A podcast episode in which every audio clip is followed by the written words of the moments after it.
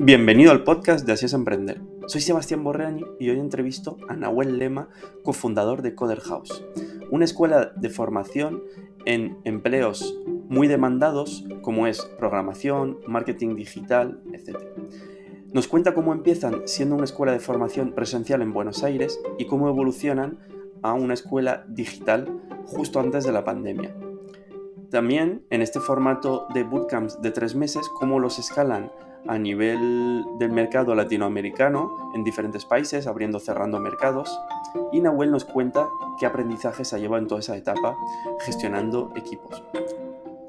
También tenemos un descuento en el enlace de la descripción del podcast por si os interesa hacer cualquiera de los cursos que ofrece Coder House.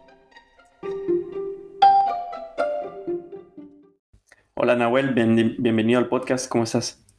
Todo bien, Sebas. Encantado de estar aquí en uno de los podcasts que escucho todas las semanas. Me alegro. ¿Y de dónde nos escuchas? Ahora mismo estoy en Buenos Aires, Argentina, en la capital de Buenos Aires. Muy bien.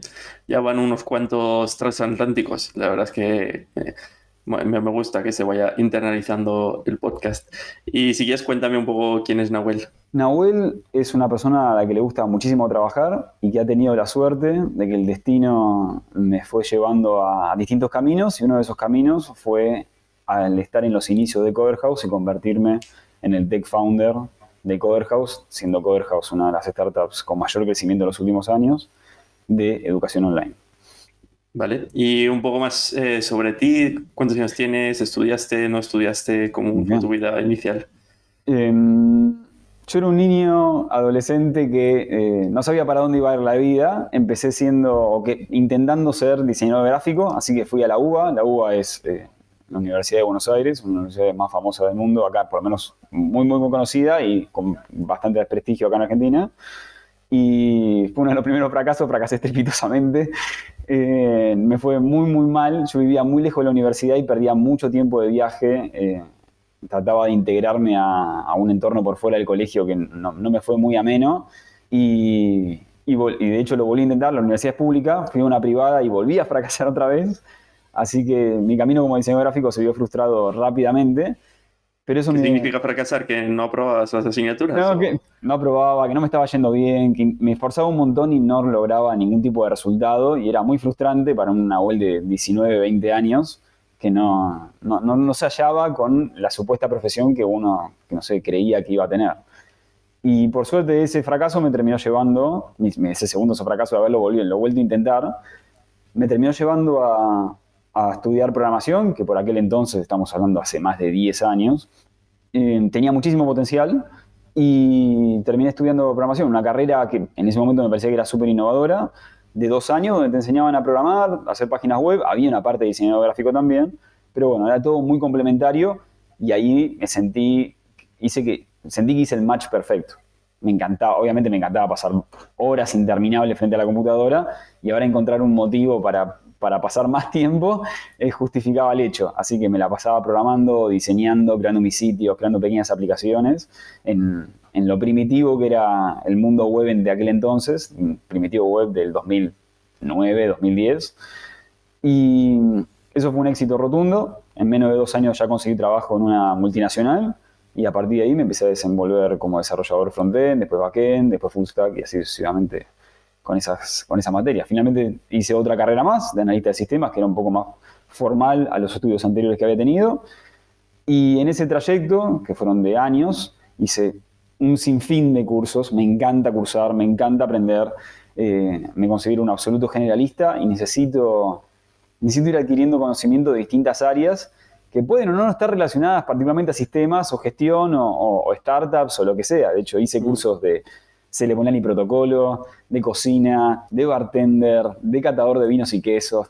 Hice de todo eh, porque considero que en mm, la flexibilidad del aprendizaje está, están las nuevas ideas. No digo que de repente voy a mezclar programación con, con, bartender, eh, porque no, lo sé, pero sí fue interesante vivir una experiencia completamente distinta.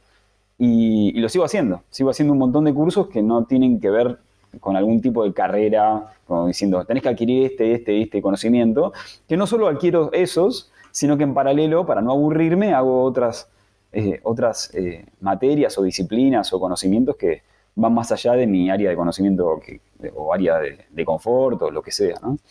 Así que soy y entiendo que ese mix de pasión entre programar y hacer cursos es un poco por lo que nace Coder House o si quieres que cuenta un poco sobre, sobre eso. Hay un, poco, hay un poco de todo, por supuesto. Eh, Coder House nace gracias a Cristian. Cristian Patiño es el CEO de Coder House, que trabajaba en una, también en una multinacional allá por el 2012, 2013 y que veía que sus compañeros programadores ganaban muchísimo más que él y dijo, para acá tiene que haber algo. Estamos hablando de una época donde había pleno empleo, no sé si en todo el mundo, pero por lo menos acá en Argentina, necesitábamos programadores. ¿Qué años? ¿Cómo? ¿Sobre qué años? 2012, eh, 2013, como que los primeros, entre el 2010 al 2014, que fue una revolución en cuanto a necesidad de programadores. Todas las empresas necesitaban cantidades industriales de programadores que no había, literalmente no había, y ante la escasez, como cualquier otro mineral escaso en el mundo, cuando es escaso se paga más. Entonces todos los programadores ganaban muchísimo más y era bastante notorio. De hecho, creo que yo fui el primer programador de la familia. Como de todas las familias era como el primero que había programado y, que iba relativamente bien. Entonces Cristian, en paralelo, en su vida en una corporación enorme, veía que sus compañeros eh, estaban como ganando más que él o el doble o el triple más. Y dijo, bueno, yo voy a aprender a programar.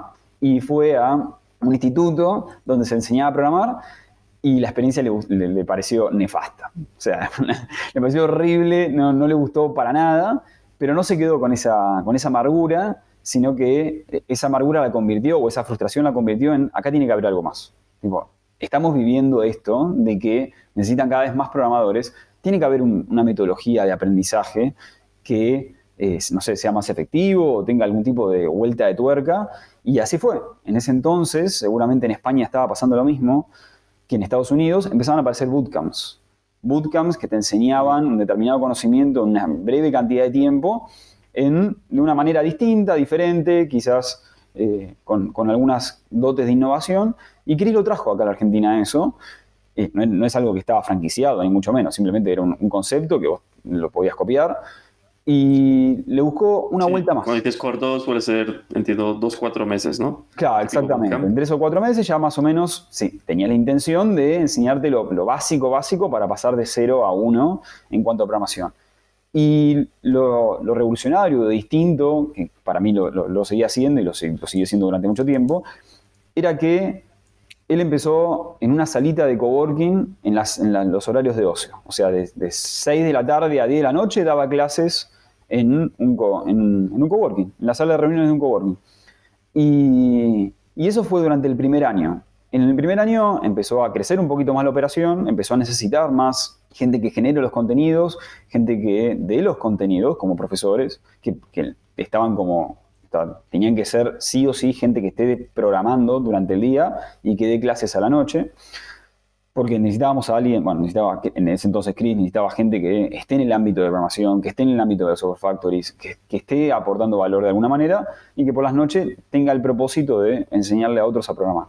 En paralelo, en la vida, en la vida paralela que yo estaba teniendo, yo también empezaba a dar clases. Empezaba a dar clases en distintos lugares porque sentía mi propósito que estaba por ahí, de hecho me había, me había estado preparando durante seis meses, un año, en distintos cursos de PNL, coaching, oratoria, en distintas, distintas habilidades que yo creía que eran importantes para el ideal de eh, facilitador de conocimiento que yo tenía, ¿no? Porque a mí también me habían inspirado distintos profesores a lo largo de mi vida y yo quería ser como esas personas. Entonces yo sentía que necesitaba adquirir todos esos conocimientos que por suerte los adquirí y me, han resultado, más allá de dar clases, muy, muy útiles para mi vida profesional. Y mm, empezaba a dar clases. Y también me gustaba estar en muchas meetups, ir a los eventos. Y acá en Buenos Aires al menos siempre me cruzaba con las mismas personas. siempre iba a distintas meetups o distintas microconferencias y siempre eran los mismos. Y eventualmente terminás haciendo algún tipo de amistad o, amistad ocasional, como que bueno, vamos a este evento y, hablamos y conversamos en qué andamos cada uno.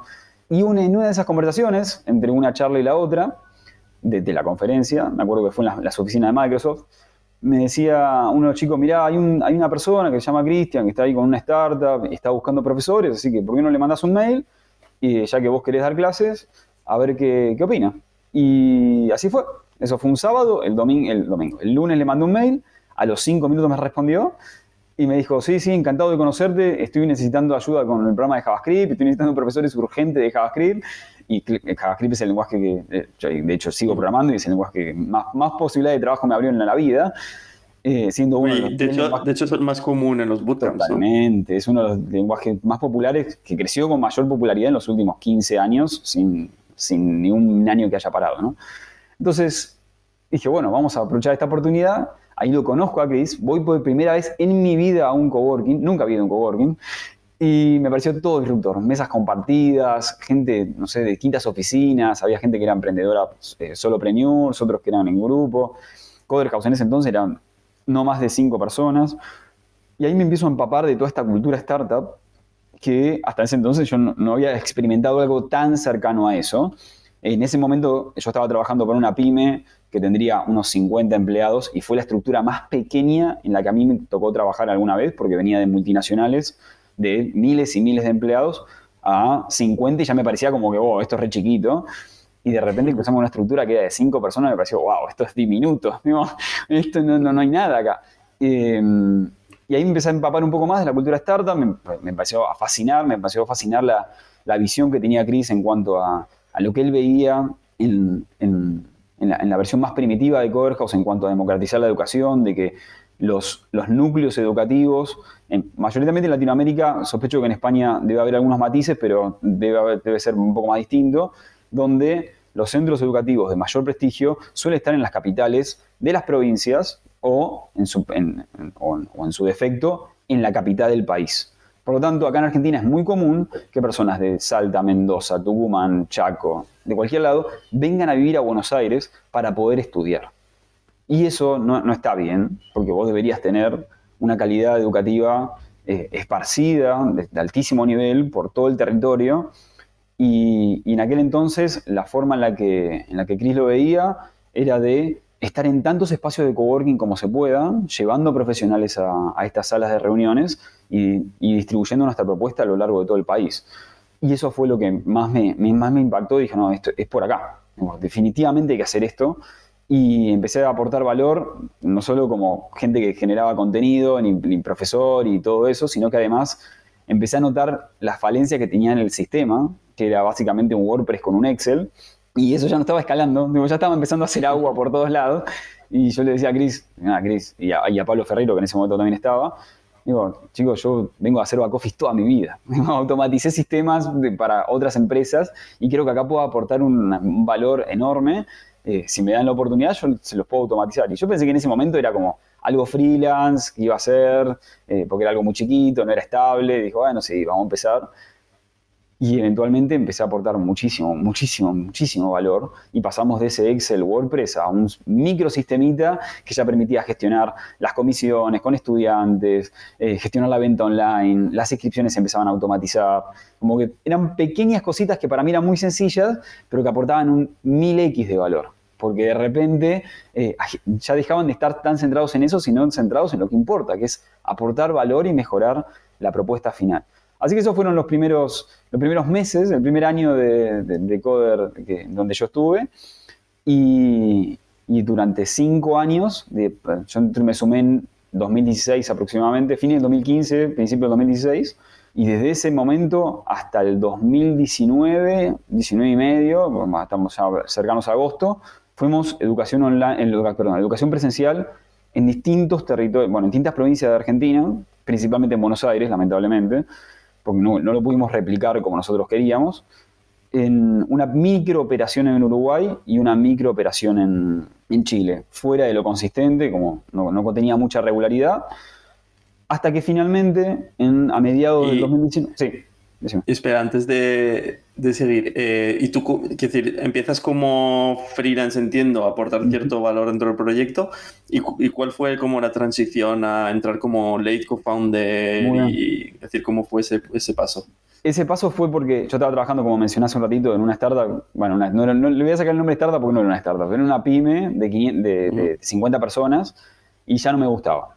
Ya sentía que no había ningún tipo de futuro, estaban echando a mucha gente y, yo no quería ser una persona de esas que se la iban a echar, así que dije, bueno, me voy a buscar otro lugar y había otra empresa donde tenía muchos ex compañeros de distintas empresas en las que yo había trabajado.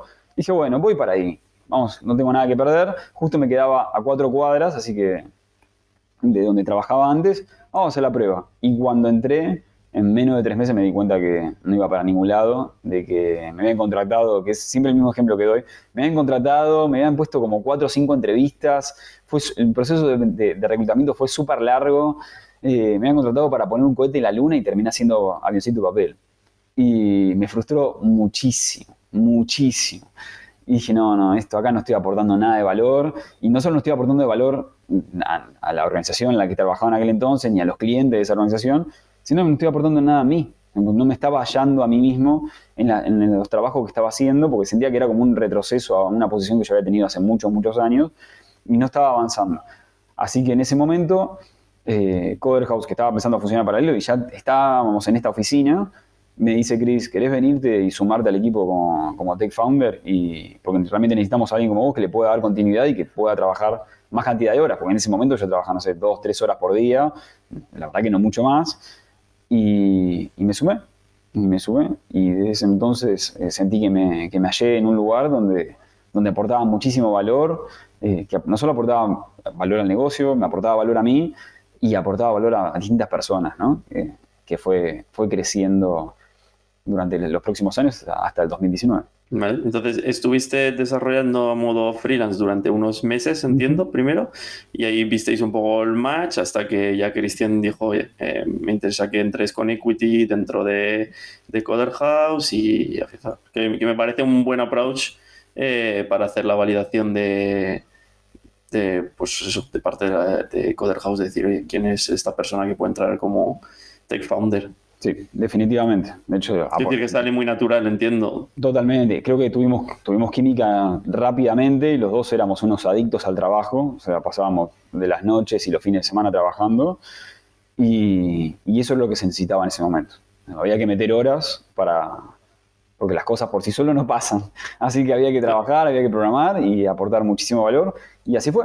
Y fue, fueron los primeros cinco o seis años que fue todo que sí, si hay que vender hay que vender, si hay que hacer marketing hay que hacer marketing, si hay que diseñar hay que diseñar, hay que hacer lo que sea, lo que sea. Y nosotros teníamos una operación presencial en aquel entonces, por lo tanto, si algún coworking tenía algún problema, había que ir presencialmente a resolverlo. Si había un profesor que faltaba, había que ir presencialmente a resolverlo. Todos estos temas eran, eran temas del modelo presencial que, que, podían pasar. Y cuando pasaban, bueno, demandaban mucho tiempo y esfuerzo en, en resolverlo pero bueno, todos esos temas se fueron acumulando y empezaban a sacar un par de callos a lo largo del tiempo, hasta que a mediados de, del 2019 recibimos dinero de una universidad en Perú y, así como Startup Chile, que también habíamos recibido dinero hace varios años antes, te piden que abras operaciones en el país eh, para poder contratar, levantar la SRL, pagar impuestos, ese tipo de cosas. Así que Chris va a, va a Perú y empieza a salir todo mal. No conseguíamos lugares, no conseguíamos profesores, eh, la verdad que a la gente no le interesaba la propuesta. Eh, teníamos una diferencia horaria de dos horas con Buenos Aires, lo que imposibilitaba un poco más, lo hacía más difícil. Era, no era imposible, perdón, pero sí lo hacía más complicado. por qué costaba? ¿Porque había mucha competencia o, no, no había competencia. porque no había necesidad de personas, no buscaban cursos? ¿O tu market es muy diferente porque es... Total. Eh, totalmente lo que acabo de decir. Eh, ya teníamos una marca, entre comillas, acá en Buenos Aires, éramos conocidos por cursos presenciales, pero al público peruano en aquel entonces no, no le encontraba valor a lo que estábamos haciendo, o simplemente capaz no llegamos a ese, a ese Product Market Fit de, Perú y creíamos que iba a funcionar súper rápido, cosa que no pasó. Eh, así que a los tres meses y después de un viaje a después de un viaje al Machu Picchu, Chris decide volver eh, absolutamente frustrado de que esto no, estaba funcionando para ningún lado. Y vuelve y volvió con la idea de llevar nuestra experiencia presencial al online. Que, para nosotros, la experiencia presencial que nosotros teníamos era buenísima. O sea, no dábamos clases en eh, un lugar con cubículos, o perdón, con, con, sillas normales, no, estabas en un coworking súper divertido, totalmente distinto, cerca del lugar probablemente donde trabajes o donde vivas. Me parecía que la experiencia presencial era buenísima.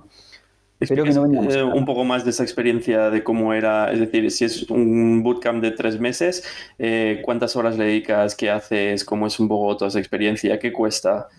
Correcto. En aquel entonces, nuestra experiencia presencial, las primeras versiones, que era efectivamente un solo curso de tres meses, eh, tenías que cursar dos veces por semana, unas tres horas por clase, que podría ser lunes y miércoles de 7 a 10 de la noche por lo general lo hacíamos en el barrio de Palermo, donde estoy yo ahora, y em, luego nos fuimos expandiendo a distintos barrios para, tener más llegada.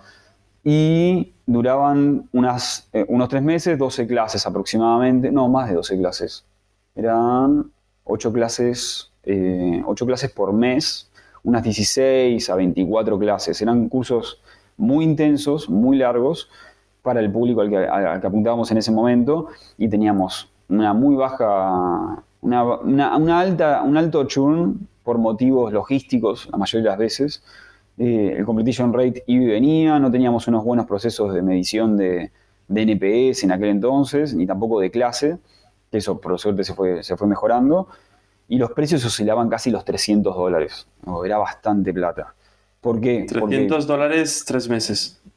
totalmente, casi 100, más de 100 dólares por mes aproximadamente, sí, casi 300 y pico de dólares Tendría que revisar el pricing, hace bastante que no lo veo del 2016, pero eran caros. Eran bastante caros por una historia que voy a contar más adelante. Pero sí Era caro, quiero decir, para, un europeo eso suena muy, muy barato. Eh, entiendo que 100 dólares al mes, claro, eh, por, tener un poco de comparativa del nivel de vida que cuesta un alquiler medio de, un, de un piso en Buenos Aires de 90 metros cuadrados. Pensá que hoy el sueldo promedio de, en Argentina es de 300 dólares. Vale, el sueldo promedio en Argentina 300 dólares. Y un alquiler, si querés un monoambiente o un ambiente y medio, está arriba de los, 100, de los 200 dólares. hoy vivir en Buenos Aires es caro. Para un argentino, ¿eh? para un extranjero, naturalmente puede ser muy económico, pero para aquel entonces, y los sueldos la verdad que se fueron actualizando, pero siempre mantuvieron una tendencia en dólares, era casi eh, invertir un sueldo sea, invertís un, salario de un mes en un curso de tres meses, por ejemplo. Y, y era caro. Para un curso full stack, entiendo, ¿no? Eh, puede ser en ese caso teníamos tres cursos. Un full stack, diseñador web, eh, desarrollador web y diseñador UX. Teníamos esas tres verticales, que siguen siendo nuestras principales tres verticales, y, y, era caro, era un producto caro. Hasta probablemente alguno de los cursos costaba más, porque en ese momento, ah, después fuimos fuimos unificando la propuesta y casi todos los cursos cuestan lo mismo, salvo algunas excepciones, pero en ese entonces era, era caro, era bastante caro. Y, ¿Y al terminar el curso, alguna prueba, alguna...? Correcto. Eh, Básicamente era una, las clases estaban orientadas 100% de la práctica, había desafíos en todas las clases y en cada clase ibas construyendo, si bien eran todos micro entregables, ibas construyendo lo que iba a ser el proyecto final. Finalmente, llegado la última clase, y acompañado durante todo el curso, ibas construyendo ese proyecto final, que finalmente una vez aprobado, iba acompañado de un certificado firmado por Chris y Coderhouse, y, y creíamos que era un certificado distinto, diferente. Eh, así que esa básicamente era la propuesta, donde iba acompañada obviamente de estar en, un coworking, que por lo general los coworkings son muy lindos, que tienen todo tipo de facilidades que suelen ser súper cómodas, como que venía acompañado de esa experiencia que hasta ese momento no existía. Y, si existía, capaz que no, no, tenía, no hacía tanto ruido como hacíamos nosotros. Así que pasamos de... ¿Cuántos alumnos sí, solía haber por curso? Por curso, y ahí estaba uno de, los, de, las, de las patas más flojas de la mesa, que estábamos limitados a la cantidad de sillas que había en sala de reuniones. Por lo tanto, para no hacer de la experiencia súper incómoda, tratábamos de tener el máximo menos uno. Por ejemplo, en esta sala de reunión donde estoy ahora, que es nuestra oficina, tenemos siete sillas. Si meto nueve personas acá van a estar así, súper apretaditas. Entonces tratábamos de llegar a ese máximo menos uno. Y por lo tanto tratamos de no, sobrepasar el lugar, pero sacar, tratando de sacar el mayor provecho. Creo que el de media, ¿cuántos alumnos solía haber? no más, entre 10 y 13 aproximadamente. Y con eso salían los, los, los, económicos. Es decir, el curso salía rentable para vosotros desde el principio. A nivel de, entiendo entonces, de margen bruto era rentable y luego para pagar gastos, digamos, centrales, eh, Coderhouse era rentable desde el principio, habéis tirado de recursos propios, sí, salvo esas pequeñas inversiones que me has dicho para escalar en algún país. Correcto. Eso fue, Coder House fue 100% eh, rentable. No desde los primeros cursos, pero rápidamente en el primer año ya era rentable, pero los márgenes eran muy pequeños. ¿Por qué? Porque alquilar un espacio de coworking, pagar a los profesores, eh, el espacio de coworking nos pedía unos adicionales por, no sé, las galletitas, el café, tener una persona que cierre el coworking a la noche, como eran una serie de adicionales, que el coworking no te los incluye si vas durante el día, que había que pagarlo aparte, ¿no? Pero no importaba, con tal de que la persona que confiaba en nuestra capacitación tenga la mejor experiencia. Y en ese caso la experiencia era presencial, por lo tanto todo tenía que estar centrado en eso. Hasta en un momento, eh, no sé si lo llegamos a implementar, me parece que no, salvo en alguna excepción, donde previo al inicio del curso vos tenés que completar un formulario y si vos eras celíaco o algo, tenías algún tipo de restricción eh, alimenticia, eh, sobre todo para el desayuno o para las galletitas de la tarde, eh, te comprábamos un, algo distinto para vos, para que lo puedas comer.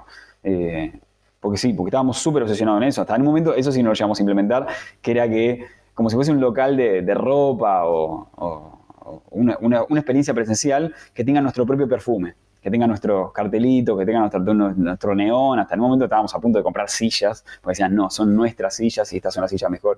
Estábamos muy metidos en eso porque estábamos constantemente tratando de iterar eh, la propuesta presencial. Y eso fue así durante muchos, muchos años, hasta mediados del 2019, y pasamos de unos máximo 500, 500 que 50 estudiantes activos en 2016 por mes, a agosto del 2019, donde teníamos 500 estudiantes activos. Habíamos hecho un 10X, pero habíamos tardado un montón, un montón de tiempo.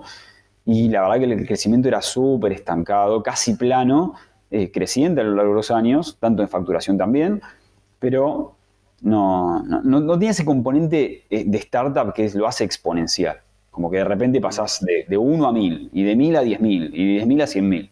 No, no teníamos eso eh, si bien creíamos que lo teníamos, la verdad que no, no, lo teníamos. Incluso habíamos sido validados por YC, ya habíamos, habíamos pichado dos veces y las dos veces nos rechazaron este modelo presencial. Y aún así... YC, eh, y, Combinator. Ah, correcto. Vino, de hecho, la segunda vez vino acá a la Argentina a reclutar de startups, a ver qué encontraba. Y no, creo que no se llevó ninguna en aquel entonces. Y nosotros fuimos, de hecho fuimos a unas oficinas de, de un unicornio que ya no existe más, que se llama BlueSmart, era súper lindo, tipo, entrabas y era un avión, porque hacían valijas inteligentes. Y, y nos rechazaron. Eh, sí, hacían malitas, exacto, hacían malitas inteligentes y, y nos rechazaron ahí. Y fue súper claro. Eh, nos dijo, no, tu modelo no escala por escasez de espacios, por escasez de profesores, por escasez de esto, de aquello, de aquello, lo que sea, no escala. le van a tener que buscar la vuelta porque así de esta manera no, no, no cuando tengan, no, no, van a tener nunca mil estudiantes.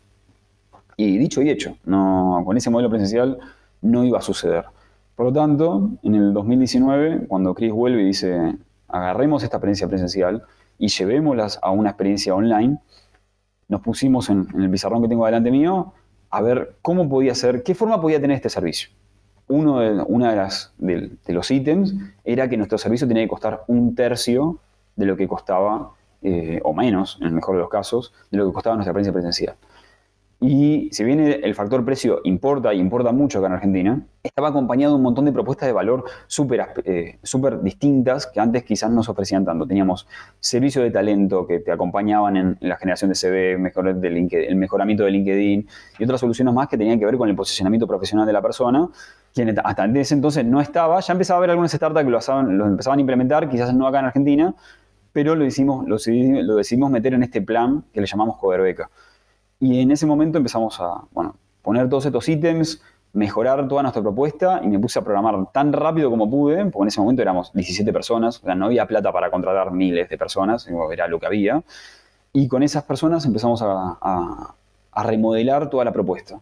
Pasamos del, online, del presencial al, al online en menos de un mes, lanzamos nuestro primer curso y ese primer curso habíamos mencionado que teníamos entre 10 y 13 personas por, curso presencial, de repente teníamos 45 inscriptos. 45, 45 inscriptos que nunca habían hecho un curso online en vivo. Jamás. Incluso muchos, que esa es una falla nuestra porque estábamos probando y, modificamos todo lo que podíamos, tuvimos creo que dos personas que hasta último momento pensaban, nos mandaban un mail diciendo, pero ¿dónde se cursa? porque no recibí la dirección del espacio. Y fue como algo distinto, porque nosotros hemos hecho una, una, creciente fama con cursos presenciales y bueno, estas dos personas, eh, eh, bueno, la pifiamos nosotros, nos cometimos el error de no, no, no, reforzar más todavía la comunicación diciendo, no, mirá que este curso es por Zoom y tenés que descargarte este programa, que si bien lo teníamos y habíamos hecho todos esos preparativos, eh, tuvimos esas dos personas, otras cinco personas que no se conectaron a la primera clase porque pensaban que era grabado, ¿no? Simple como que, eh, bueno, online, grabado, lo que sea, online, curso online ya significa grabado. Y las otras personas, que fueron como casi 40, se conectaron y fue, esa primera clase fue un éxito, un éxito total. Nunca habíamos tenido tantos estudiantes, estábamos todos acá paranoicos a ver qué iba a reventar, porque, porque íbamos a usar Zoom por primera vez. Y Zoom en el 2019 no era tan popular como iba a ser unos meses después. Eh, tenemos que hacer tutoriales, nos conectábamos con la gente para que enseñarla a descargar la herramienta, eh, registrarse o ingresar, porque también se puede ingresar de manera, eh, entre comillas, anónima, o sea, podés acceder mediante un link. Y, todas esas fricciones, el primer curso fue un test de estrés para todo eso. Y pudimos ir mejorando nuestra propuesta, tanto de mail descripciones, onboarding dentro, dentro, de la plataforma, disponibilidad de las grabaciones, como un montón de aspectos que en el modelo presencial literalmente no existían y que de repente los tuvimos que ir pivoteando progresivamente durante unos tres o cuatro meses, hasta que, y de vuelta, perdón que me repita, en tres o cuatro meses ya empezábamos a facturar más con el online que con el presencial. ¿Y cuál, en ese primer test, perdona que vuelva ahí, cuál fue como las grandes fricciones que tuvisteis que mejorar? Y es decir, esa parte del Zoom, ¿no? De entender, oye, cómo la herramienta, cómo la descargo, tal. Eh, ¿Había algo así más? Porque, eh, no sé, el ratio... se fueron llevando... La fricción principal fue lo de Zoom, eh, sin duda. Eh, lo fuimos mejorando, empezamos a plasmar más información, pero también lo que hicimos fue que con el mail descripción te llegaba un link a un Calendly donde te disponía de distintas fechas que vos te permitía agendar en esas y tener como una especie de micro webinar en vivo durante media hora donde había una persona explicándote toda la plataforma, explicándote cómo tenés que descargarte Zoom, cuál es el botón que, que literalmente dice ir al vivo y todos los pasos previos para aquellas personas que nunca en su vida habían hecho un curso online en vivo y estaban en todo su derecho de parecerles algo como, bueno, ¿y esto cómo, cómo se come? ¿Cómo, ¿Cómo es? Eso ya lo hiciste desde el primer curso, ese onboarding.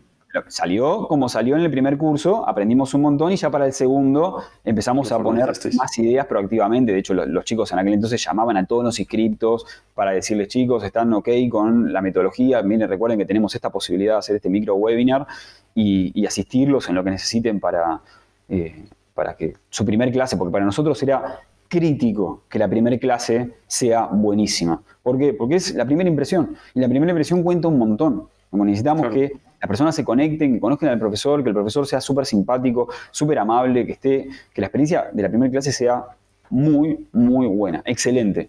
Ese servicio de 11 estrellas se tenía que haber representado en, en esa primera clase.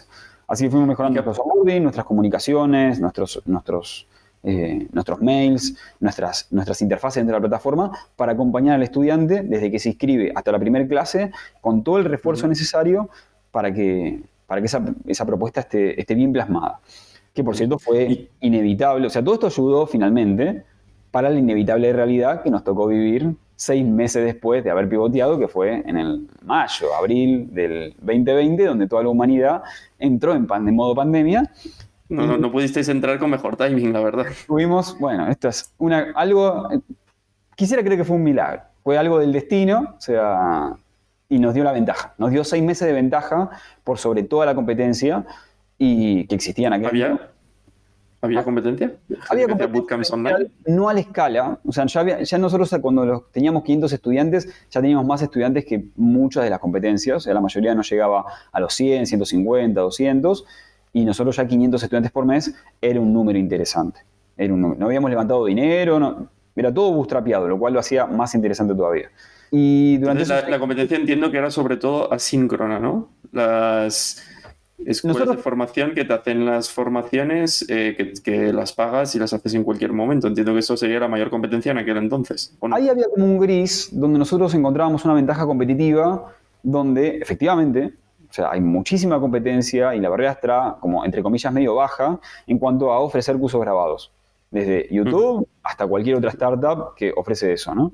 Y, también había cursos presenciales. O sea, gente que tenía sus institutos o sus coworking donde daban clases. Así que era como un mix entre uno y el otro. Era online, pero bueno, en nuestro caso, como ya pivoteamos online, era online, pero en vivo, no era grabado, no teníamos propuesta grabada.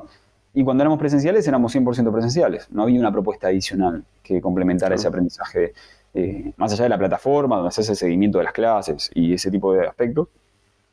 Por lo tanto, eh, nuestra, nuestra competencia era más, era más local, no competíamos contra el mundo, competíamos contra otras startups que había acá en Buenos Aires que enseñaban a programar también de manera presencial y que, por cierto, bueno, ya superábamos los números con esos 500. Así que en esos próximos seis meses, hasta, hasta marzo, abril, donde explota la pandemia y las restricciones se vuelven eh, de un día para el otro, básicamente, y se cierra todo, todas las universidades, todas las competencias que daban clases presenciales, eh, bueno, casi todos se tuvieron que empezar a adaptar. Nosotros ya veníamos con seis meses de adaptación, que no te voy a decir, no te voy a negar que no teníamos la máquina súper aceitada, o sea, todos los procesos brillaban, pero sí que eh, el 90% de nuestra operación había pasado del online. Estábamos ya enviando mails para que las personas que habían comprado un curso presencial se eh, pasen al online. Veníamos trabajando en eso durante el primer trimestre del año y, y para cuando empezó la pandemia nos quedaban creo que dos cursos presenciales. Ya habíamos casi deprecado, no se, no se vendía más, por supuesto, desde el primero de enero no se vendía más. Y progresivamente eh, se fue canibalizando nuestro propio mercado y muchos no elegían más el curso presencial, elegían el online. Y también en, paralelo íbamos, íbamos ampliando la oferta. O sea, todos esos cursos que teníamos preparados para online los fuimos modificando. Eh, perdón, todos esos cursos que teníamos pensados para presencial los fuimos modificando para online. ¿Qué fuimos modificando? la cantidad de duración de horas. Me habías preguntado cuánto duraba cada clase. Las clases presenciales duraban tres horas y los pasamos a dos horas. Inventamos otros conceptos como el after class, que era una clase eh, opcional, no obligatoria, donde los, los, estudiantes se sumaban junto al profesor a repasar algún tema o plantear algún tipo de cuestiones y que acompañen a la próxima clase. Empezábamos a mejorar eh, los tutores, empezamos a tener clases ya que se acercaban más a los 100 inscriptos, por lo tanto empezamos a incorporar tutores que... 100 por clase. Más o menos, sí. Ya empezamos a estar a punto de la barrera. ¿Y, y esos ratios, quiero decir, al final, cuantos más alumnos metes, mejores economics, obviamente, porque te cuesta lo mismo montar el curso, pero ¿dónde encontráis el, el, sweet spot entre que el alumno se lleva una buena experiencia medio personalizada, porque no es asíncrono, sino que aquí importa ¿no? el ratio? Eh, ¿Cómo encontráis ese sweet spot o cómo fue evolucionando? Así es. Eh, en aquellos primeros cursos encontrábamos que nuestro ratio, en base a las encuestas, porque nosotros somos súper obsesivos con las encuestas que hacemos, tenemos encuestamos absolutamente todo, y la calidad empezaba a, decaer en, aquel entonces, luego pudimos implementar muchísimas mejoras para hacer que eso sea superador y la calidad se mantenga o incluso se supere, donde em, teníamos un tutor cada unos 10, 15 estudiantes aproximadamente y eso hacía que el acompañamiento sea mucho más personalizado, más cercano, había canales destinados de chat para que vos estés con tu tutor y eso, estuvo, eso fue una muy buena iteración que tuvimos en aquel entonces y apareció la figura de tutor que hasta hoy todavía nos, nos, sigue acompañando para que la experiencia no sea algo despersonalizada, o sea, que tengas una, un acercamiento hacia una persona que te pueda acompañar en ese proceso de aprendizaje.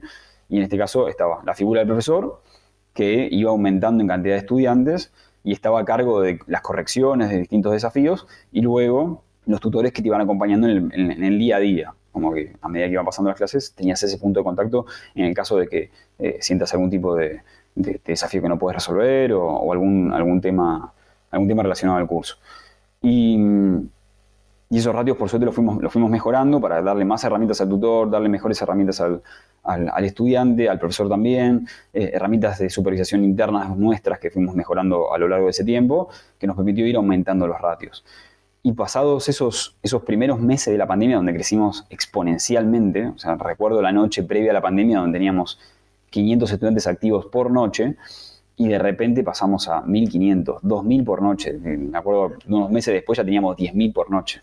Bueno, una locura, habíamos crecido un montón, y, eso trajo un montón de desafíos. A tener un montón de desafíos de, a nivel sistemas, de performance, no contratábamos la cantidad de gente que podíamos, o sea, contratábamos, en el momento entraban 3, 4, 5, 10 personas por semana y no dábamos abasto, porque el desafío ya se había vuelto abismal y la verdad que no, no dábamos abasto. Por lo tanto, eh, se expandieron todos los equipos, se expandió principalmente el equipo de soporte, el equipo de tech, el equipo educativo, para llevar o surfear esa ola de crecimiento absolutamente exponencial. Por lo tanto, habíamos dejado ya muy, muy atrás esos 17 empleados en, agosto, septiembre del 2019 y para fines del 2020 ya éramos más de 100. Eh, un montón. Y yo estaba como, wow, qué locura todo lo que está pasando, absolutamente detonado, muy, muy cansado, porque la pandemia lo único que se podía hacer era trabajar. Por tanto, todos los problemas de la noche anterior, a las 6 de la mañana arriba, y a trabajar para que la, noche siguiente estos nuevos estudiantes que no habían tenido ningún tipo de inconveniente la noche anterior tengan una mejor experiencia. Que estábamos constantemente iterando nuestra propuesta con el menor tiempo posible. O sea, mayor supervisación, mayor calidad, eh, disponibilidad, lo que sea que haya sufrido el, día anterior, tratar de resolverlo durante el día y tratar de seguir mejorando, implementando nuevas y nuevas funcionalidades. Y eso fue, eso fue el primer año que fue increíble, eh, muy desgastante, más allá de la pandemia que todos tocamos vivir, fue absolutamente desgastante, pero trajo sus recompensas. Al finalizar casi el año, volvimos a, a pichar a YC y, y esa vez quedamos. Y fue súper mágico. No, no, lo podíamos creer. Eh, ya los unit económicos iban re bien, teníamos una atracción exponencial, teníamos ese componente de startups que realmente necesitábamos. Y a Unit Economics, eh, el gross margin medio de un curso, ¿qué porcentaje era más o menos? No me acuerdo. Creo que era de más de un 50%, 35%. 30 y algo. Vale. Es un poco menos, porque también éramos tan... No era que nos preocupaba ser como súper mega rentables, sino que reinvertíamos muchísimo en el negocio. O sea, había que sostener constantemente la sí, Bueno, sí, pero por saber por curso y luego ya lo reinviertes si quieres, pero... Totalmente. vale, vale. Sí, seguramente 30 y pico por ciento, entre 30 y 40 por ciento. ¿Eso eh, con cuántos alumnos de media? Y ya en ese entonces estábamos más cercanos a los 150 entre 100 y 100. Hay, claramente hay cursos que son más populares que otros, no, no siempre llegamos a los 100, pero la mayoría de los cursos que son muy populares tratábamos de tener entre 100 y 150. Hemos cometido el error de tratar de llegar a los 300, sobre todo en cursos de marketing con profesores más especializados que nos venían acompañando hace muchos años y la calidad no la pudimos sostener. Por lo tanto, fuimos bajando. O sea, creo que fueron tres o cuatro pruebas que hemos hecho en casos muy aislados y hemos bajado la, la cantidad de inscriptos a menos de 200. Es el punto dulce es 150. Sí, 150 es el promedio, a, grosso modo, de la cantidad de inscritos que hoy en día estamos barajando. Claramente hay cursos con menos, porque tenemos una amplia gama de horarios. Por lo tanto, hoy si te, estás cursando de 10 a 12 del mediodía acá en Buenos Aires, y posiblemente hayan pocos inscriptos, eh, pero sí lo mínimo para que justifique el hecho de seguir adelante con ese curso. Por lo tanto, íbamos mejorando todas estas propuestas, íbamos mejorando la amplitud de horas, eh, la amplitud de cursos, mejoramos todos los cursos, algunos los alargamos, otros los recortamos, otros los mejoramos. Fue haciendo que, tengamos más personas para hacer más cosas y esas más cosas tenían un impacto directo en nuestra propuesta de valor. Y los cursos cada vez iban mejor, nuestro NPS iba, se mantenía algunos meses, pero en otros repuntaba muchísimo y a la gente le gustaba mucho. Y nuestra mejor técnica de marketing, más allá de todo el esfuerzo y dinero que nosotros invertimos en, Google Ads, Facebook Ads, presencia offline, como por ejemplo aparecer en los medios o aparecer en, cartelería en la calle, la, mejor, eh, la, mejor publicidad es el boca a boca para nosotros, siempre, o el boca a oreja, no sé si, de cualquiera de las dos maneras, tratando de que la experiencia del usuario sea 11 estrellas y que realmente al finalizar el curso le recomienda a otra persona venir a Cover House. Y esa fue nuestra mejor publicidad y seguimos eh, tratando de, bueno, tratando, insistimos constantemente que eso suceda. De hecho, hoy si alguien se quiere hacer el experimento y busca el hashtag Cover House en LinkedIn, la mayoría de la gente comparte su certificado y eso hace que eh, sea casi orgánico esa, esa propuesta de valor. Por lo tanto, estábamos invirtiendo constantemente y no estábamos tan preocupados por, por, las ganancias en aquel entonces. Era como, bueno, reinvertir tanto como se pueda, sin, sin caer en la bancarrota ni mucho menos, pero sí reinvertir constantemente en equipo, en, nuevos cursos, en más publicidad y tratar de romper las barreras de Argentina. Claramente nuestro principal mercado está en Argentina y empezamos a tener más estudiantes en Chile, en Uruguay, en Colombia, en Perú. Poquitos empezaron a aparecer en México, porque ya la llegada empezaba a ser cada vez más lejos, pero progresivamente empezamos a, a aparecer en eh, muchos países de Latinoamérica. ¿Y eso orgánicamente o empezaste a hacer pruebas de publicidad en diferentes países? Mucho orgánicamente, sí, definitivamente. Porque mucha, la publicidad que teníamos o el presupuesto que teníamos para destinar en publicidad en aquel entonces estaba muy centrado en Argentina, como pequeños montos destinados a eh, Google Ads y Facebook Ads en Uruguay, Chile, Colombia, pero no nada significativo, o sea, lo que venía no, no, no, movía tanto la vara, pero sí nuestro fuerte estaba en Argentina y poco a poco la propuesta empezó a, a, trascender estas barreras geográficas y, llegó a más y más países. Y se empezaron a aparecer gente en España. por lo general suelen ser latinos que están viviendo en, España. Eh, todavía no conocía ese primer español, así que si alguien me está escuchando de España que haya hecho un curso en Coder House y es español, me encantaría conocerlo, a ver cómo es que se enteró. Eh, pero sí que em, tenemos, tenemos estudiantes de toda el, de parte del mundo. ¿Y, ¿Y el precio es el mismo? ¿Cómo? ¿El precio es precio eh, argentino para cualquier parte del mundo? Lamentablemente, por no, no, todos los precios son distintos por distintos países. Hay las campañas y las publicidades y el pricing lo vamos manejando por distintos países. Eh, así que sí, tenemos como el, precio no cuesta, por ejemplo, hoy no cuesta lo mismo en Argentina que en Brasil. Y tampoco cuesta lo mismo en Argentina que en México, por ejemplo. los precios van cambiando eh, porque, porque las economías de los distintos países son distintas y vos, un mismo producto eh, no vale lo mismo en Argentina que, en otro lugar. Así que hoy, mm. hoy sí tenemos una, estrategia de pricing que por suerte el equipo de marketing lo gestiona súper bien y lo van iterando constantemente. Hay algunos mercados donde, por ejemplo, podemos destinar a darlo más económico todavía porque tenemos posibilidad de hacerlo y en otros mercados no. Simple como que a veces sí, a veces no se puede. Entonces entiendo que, por ejemplo, en un caso de España, eh, para un estudiante el curso será, es decir, tenéis la capacidad de hacerlo a un precio muy económico, eh, porque los recursos que utilizáis, obviamente en Argentina, pues no son los mismos salarios y eso permite ser muy, muy competitivo. naciendo en Argentina entiendo que os permite ser muy, muy competitivos a nivel mundial. Y España es un caso, pero claro, en Estados Unidos ya es de locos. ¿no? Exactamente. Creo que si, si, no me, no me falla la memoria, y hace bastante que no entro al sitio de Coder House en España, pero debería estar 100 euros, más o menos, con alguna promoción eventual, pero deberíamos estar en, ese precio, lo cual creo yo, y bueno, creo yo, debería creer más el equipo de marketing y que ese precio debería ser absolutamente competitivo, totalmente competitivo. Y, creo que eso es una gran ventaja para nosotros y a nosotros nos ayuda un montón. Así que durante esos primeros meses, de, después de haber quedado en Y Combinator, empezamos el Startup School, y la Startup School fue una experiencia absolutamente enriquecedora, donde nos tocó nuestro partner, que nuestro partner fue Tim Brady. Y Tim Brady es un emprendedor que siempre estuvo muy vinculado al sistema educativo.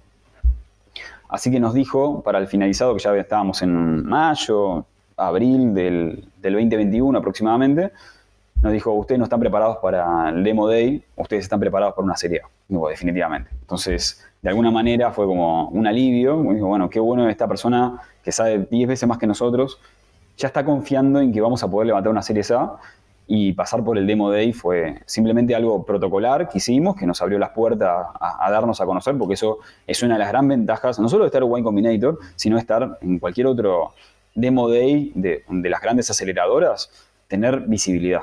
De repente no solo estás validado por esa aceleradora, sino que te dan a conocer como miles y miles de inversores a lo largo del planeta que están dispuestos a, a conocerte. De hecho, tienen que agendar como una pequeña reunioncita en un Excel y vos luego los podés contactar. Y, eso estuvo buenísimo. Eh, estuvimos a punto de saltearlo, pero cumplimos con el protocolo hasta el final. Así que gracias a eso, Coderhouse tuvo más visibilidad por fuera de Argentina, hasta que eh, finalmente empezamos, ni bien terminamos ese proceso, pudimos empezar el due diligence para buscar un fondo de inversión que eh, quiera invertir en nosotros, una serie A.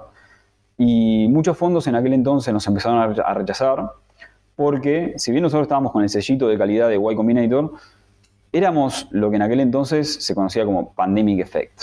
Un Pandemic Effect o un negocio de Pandemic Effect es aquel negocio que surgió durante la pandemia o vio sus operaciones absolutamente exponenciales, pero que en el momento que la pandemia desaparezca o no se convierte en un factor más en esa ecuación, el negocio o se vuelve a la normalidad previa a la pandemia o se funde. Y hubo muchos negocios de esos y a nosotros claramente nos preocupaba de que esto vaya a pasar porque vivíamos en un momento absolutamente incierto. Y, Y por suerte uno de los fondos que, con el que avanzamos y que finalmente se, terminó concretando la operación es un fondo que se llama Monagis, si no es el primero, es el segundo fondo más grande de Latinoamérica y que está radicado, en, es un fondo brasilero, que vio una oportunidad en su portfolio, ellos no, simplemente tienen un portfolio súper diversificado, eh, de hecho invirtieron en Rappi, en Frugana, en distintas eh, empresas no solo brasileras, sino colombianas eh, o mexicanas, y en aquel entonces ellos estaban buscando expandir su portfolio por fuera de Brasil y diversificándolo más. Y hasta ese entonces no tenían una EdTech dentro de su portfolio. Así que caímos en el momento justo de nuevo para dar con ellos, quedar, tener un muy buen match. conocimos a Eric y Eric mm, nos encantó y él evidentemente les pareció que teníamos algo súper interesante para ofrecer y a los pocos meses recibimos 13 millones y medio de dólares, lo cual es un montón de dinero, eh, liderado por Monagis y como segundo Rich Capital. Rich Capital sí invierte en 90 y pico por ciento de su portfolio es educación. Así que por suerte pudimos, pudimos levantar esa ronda y eso lo que tuvo un impacto directo durante, durante el 2021 fue en expansión regional en cuanto a personas, o sea, contratamos un montón de personas, superamos la barrera de los 200 empleados, fue, fue súper loco todo eso. ¿De qué hacían esas personas? cuando contratáis personas, ¿qué contratáis? ¿Qué bueno, en ese entonces necesitábamos expandir el equipo tech a, como sea. Eh, durante el 2020 no éramos ni 10. Eh, yo había contratado a los tech leads, que por suerte me, acompañan, me siguen acompañando hasta el día de hoy, y, y necesitábamos expandirlo más todavía. Y no éramos ni 10, y por suerte durante el 2021 y mediados del 2022 logramos superar la barrera de los 30, solamente en el equipo tech. En el equipo de CX aumentó casi a 40 y pico, el equipo de educación eran 40 tantos. Era como al final del día. Todos ¿El equipo de educación te refieres profesores? No, el equipo de educación, no, profesores tenemos miles. no, eh, el equipo de educación es aquellas personas que supervisan la calidad de los cursos, hacen seguimiento a los profesores, hacen seguimiento a los tutores, preparan los contenidos para los cursos, como que garantizan de que el curso no solo comience con el mejor material, lo más actualizado posible, sino que de luego le hacen un seguimiento a lo largo de todo el curso. Entonces, de los 200, entiendo que sobre todo es operaciones, eh, que está ligado a la experiencia del curso, la operativa del curso y demás, ¿no? Y, la parte tech sí ha crecido, a lo mejor product tech como de 10 a 50 o lo que sea, y el, el grueso cuando crecéis a esos 200 es operativa. Correcto. De hecho, lo, tiro como anécdota. cuando estábamos en YC, ellos te encasillan en distintas eh, verticales. Nosotros estamos dentro de EdTech, pero dentro de EdTech, o, al revés, ahora no, lo recuerdo bien, estábamos en Operative Intensive y Cash Intensive. ¿Qué significa esto?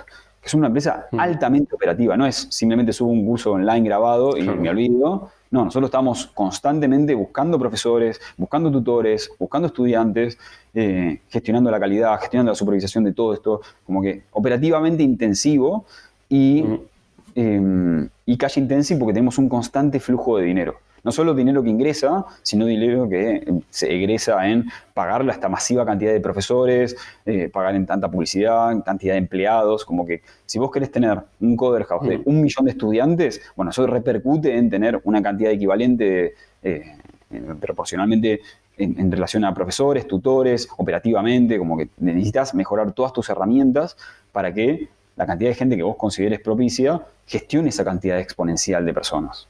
Inevitablemente va a suceder.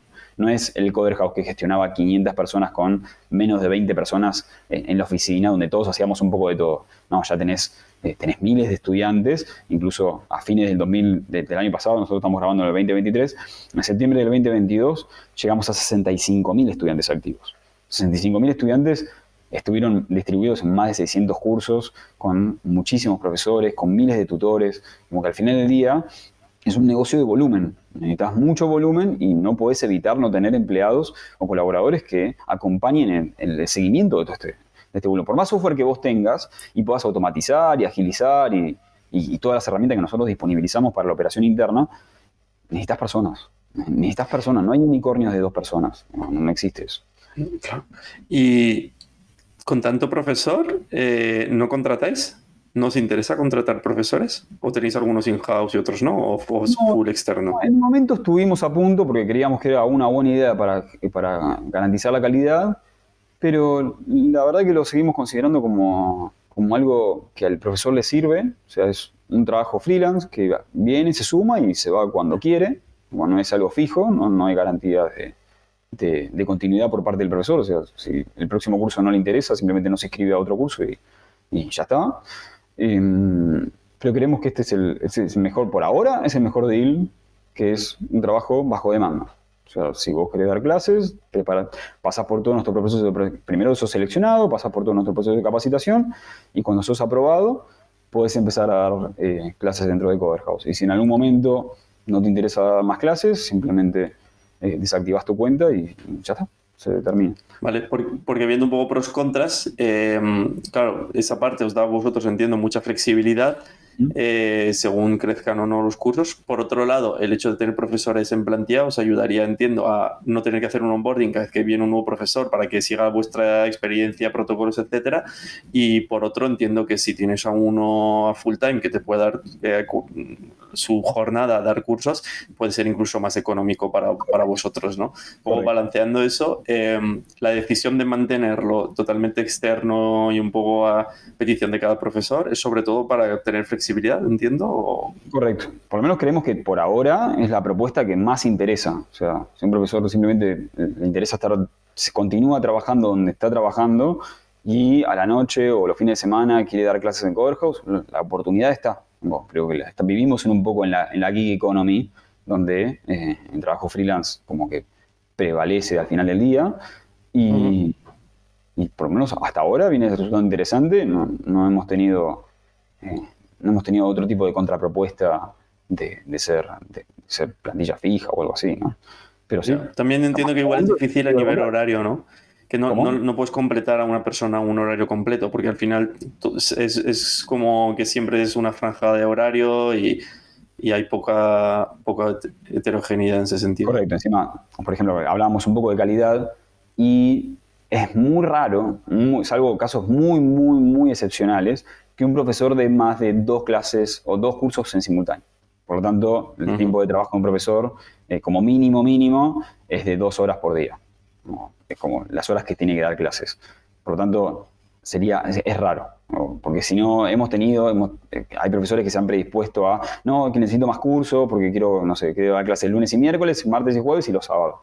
Eso ya hemos, ya hemos tenido muchos casos que la gente se termina cansando, los cursos no son de dos semanas, termina durando mucho y genera un desgaste que afecta directamente a la calidad del curso. Y no, está, de hecho está limitado por sistema ahora. No te podés postular, a menos que sea alguien manualmente te agrega a la comisión, no te puedes postular más de una comisión a la vez. Eh, al final del día esto le tiene que servir al estudiante y si el estudiante accede a una clase y te encuentra muy cansado y no, no está bueno, no, está bueno, vos tenés que estar, que estar fresco para, para, para dar lo mejor y, y, eso al menos tratamos de garantizarlo. Así que, y habéis, ese, ese efecto pandemia, ¿vosotros habéis notado una vuelta a la normalidad en cierta medida o habéis seguido creciendo mes a mes desde pandemia siempre? No, por suerte la pandemia para nosotros eh, fue, claramente fue un puntapié a lo exponencial y que, y que hoy a Coderhouse se le conoce como cursos online en vivo y seguimos creciendo. Como no hemos parado de crecer ni un solo mes, algunos meses más que otros meses claramente, pero nadie me vuelve a pedir cursos presenciales creo que la humanidad entera se acostumbró a este tipo de servicios. Yo, yo, curso, yo era adicto a cursar presencialmente y hoy me volví adicto a cursar online. No, no, no te voy, tipo, mi tiempo es súper escaso y necesito, necesito aprovecharlo, no puedo destinar tiempo, sobre todo en una, metrópolis como es eh, Buenos Aires, salir a, tomar un colectivo o un subte o, lo que sea, voy a tardar un montón. No tengo ganas de volver a las 11 y media de la noche a mi casa. Quiero a las 10, 10 y media cortar y listo, ya está, se terminó. Eh, quiero irme a dormir. Así como eso. Eh, y creo que las personas piensan de alguna manera con estas ventajas. Dicen, bueno, me conecto a determinada hora, a determinados días, durante determinado tiempo, y adquiero esta nueva habilidad. Y eso es. Eh, y eso, por suerte, eh, sigue, sigue funcionando. Veremos cuál será la próxima iteración de Cover para, para poder, para poder aportar, seguir aportando valor. Hay algunas, hay unas mezclas, estamos probando algunas cosas con, con clases eh, asíncronas, algunas clases en vivo, otras asíncronas, pero que se habilitan en el momento disponible, ¿no? No es que el curso está grabado, porque hemos intentado dar clases, eh, dar, disponer cursos con contenido grabado y no era nuestro público. No era nuestro público. Simplemente, por ejemplo, compraban los cursos y no los veían. Eh, simplemente no, a nosotros no nos funcionó. No, no fue lo que la gente venía a, encontrar aquí. Pero ¿quién Porque a día de hoy esa competencia síncrona es algo con lo que lidiáis mucho, son públicos diferentes. Es, de, qué depende que alguien decida un, curso síncrono o asíncrono? decir. Bien, lo, como lo vemos nosotros es un curso asíncrono, vos lo podés hacer eh, dependiendo de la metodología, ¿no? La mayoría, vamos a, vamos a generalizar, que no está bueno generalizar, pero vamos a generalizar. Vos compras un curso asíncrono y desde ese mismo momento lo haces cuando querés. O sea, probablemente o estén todas las clases habilitadas o se habilitan progresivamente a medida que vos vas avanzando con los cursos, con las clases. Capaz hay algunos desafíos que o no, simplemente eh, es contenido uno al lado del otro. Y no hay ningún tipo de acompañamiento o hay un acompañamiento mediante un foro o cualquier herramienta que tenga esa plataforma. Y eso es todo.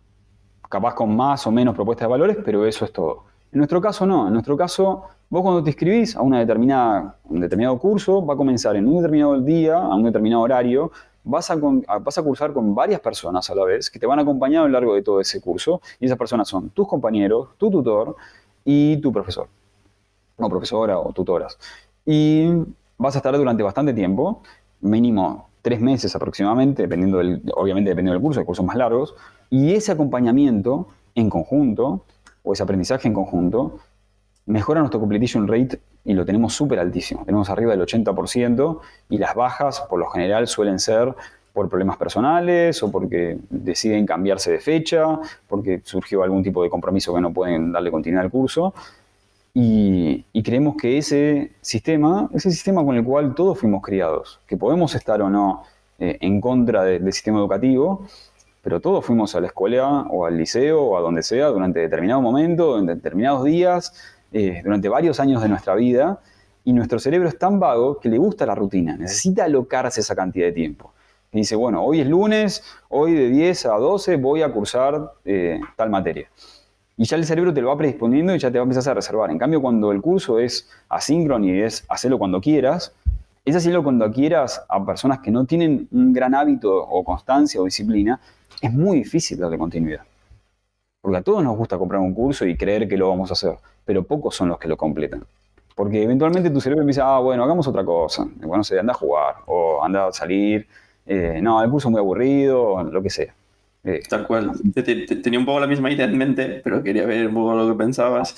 Eh, porque yo creo que es la gran ventaja de la presencialidad y la sincronía, perdón, de la sincronía, no la presencialidad es esa, ¿no? Es cómo, cómo te obliga, porque la capacidad de organizarse y de agendar en general es que yo creo que cuesta mucho. Yo lo he visto mucho en el sector del fitness, ¿no?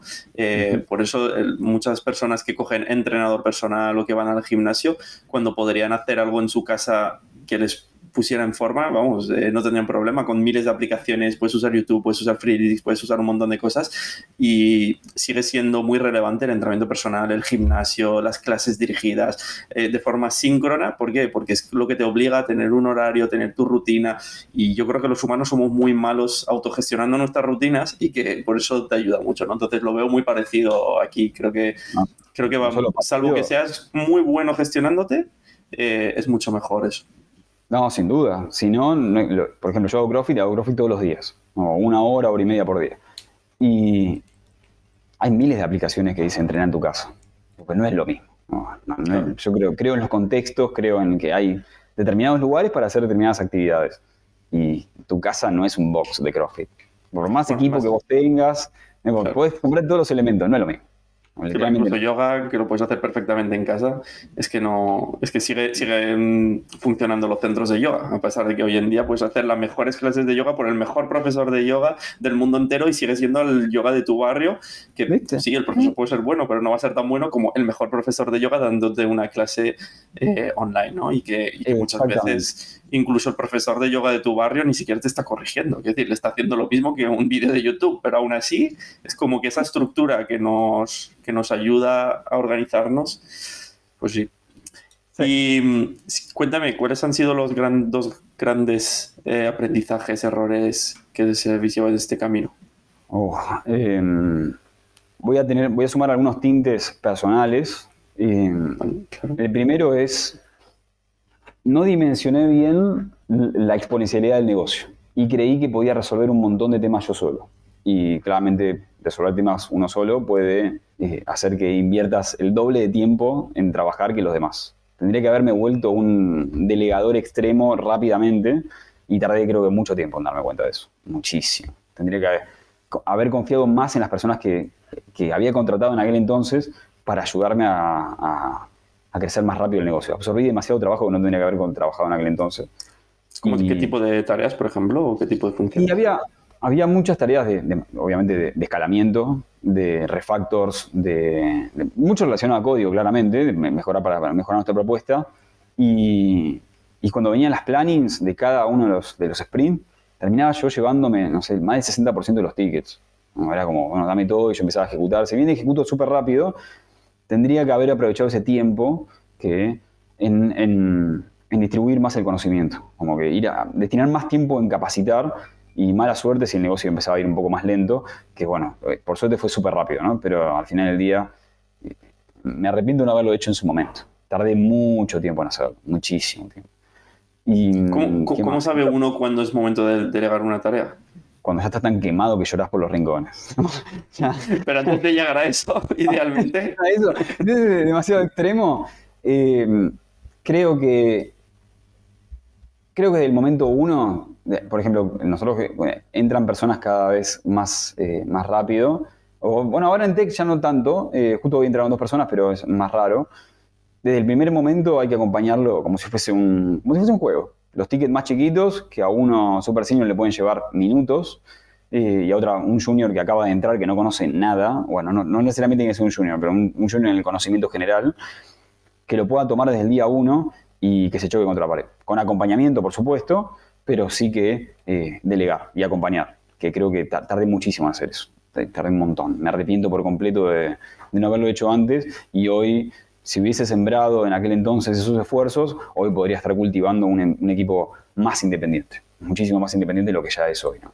Eh, y eso creo que me, arrepiento por completo. Uno de los grandes errores que cometí. El segundo fue, eh, que creo ahí lo intentamos, pero fracasamos estrepitosamente. El año pasado fue uno de nuestros peores años dentro del equipo Tech. Fue pésimo. Ya a fines del 2021 fue muy malo y durante el 2022 se, exponencializó muchísimo.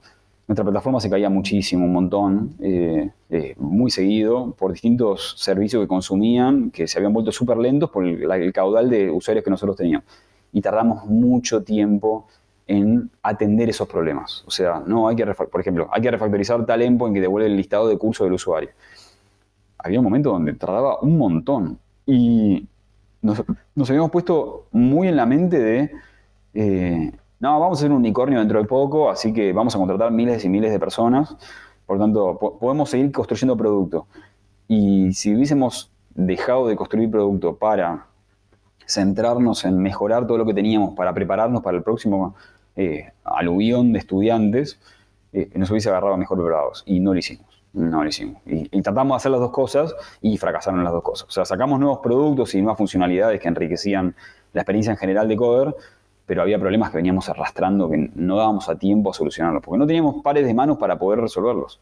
Eh, y hoy hay algunas cosas que seguimos mejorando, por suerte ya mejoró un montón, la disponibilidad está súper alta, antes teníamos una caída grande casi una vez por semana y hoy es súper raro. La última caída creo que fue hace como tres meses, hace un montón, y, y fue, era muy estresante.